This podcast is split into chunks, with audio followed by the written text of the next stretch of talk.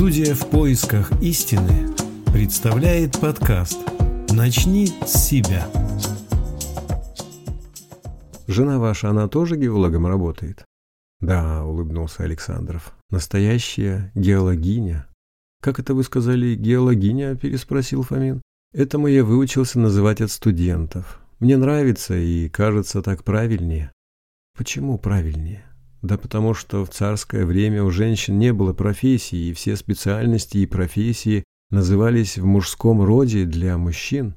Женщинам оставались уменьшительные, я считаю, полупрезрительные названия – курсистка, машинистка, медичка. И до сих пор мы старыми пережитками дышим, говорим врач, геолог, инженер, агроном. Женщин-специалистов почти столько же, сколько мужчин.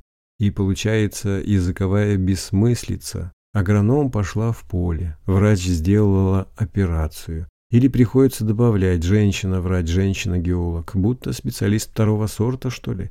А ведь занятно придумал Кирилл Григорьевич, мне в голову не приходило. Не я, а молодежь нас учит, у них верное чутье, называют геологиня, агрономиня, докториня, шофериня. Так и раньше называли, к примеру, врачиха, кондукторша. Это неправильно.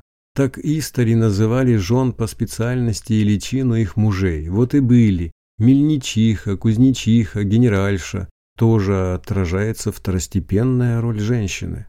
Старый горняк расплылся в улыбке. Геологиня – это как в старину княгиня. В точку попали, Иван Иванович. Княгиня, графиня, богиня, царица. Это женщина сама по себе ее собственное звание или титул. Почему? Например, красавица-учительница – это почтительная, а красотка так полегче словцо, с меньшим уважением. Как же тогда крестьянка, гражданка? Опять правильно. Мы привыкли издавна к этому самому «к», а в нем точно жало скрыто отмечается неполноценность женщины. Это ведь уменьшительная приставка. И женщины сами за тысячи лет привыкли.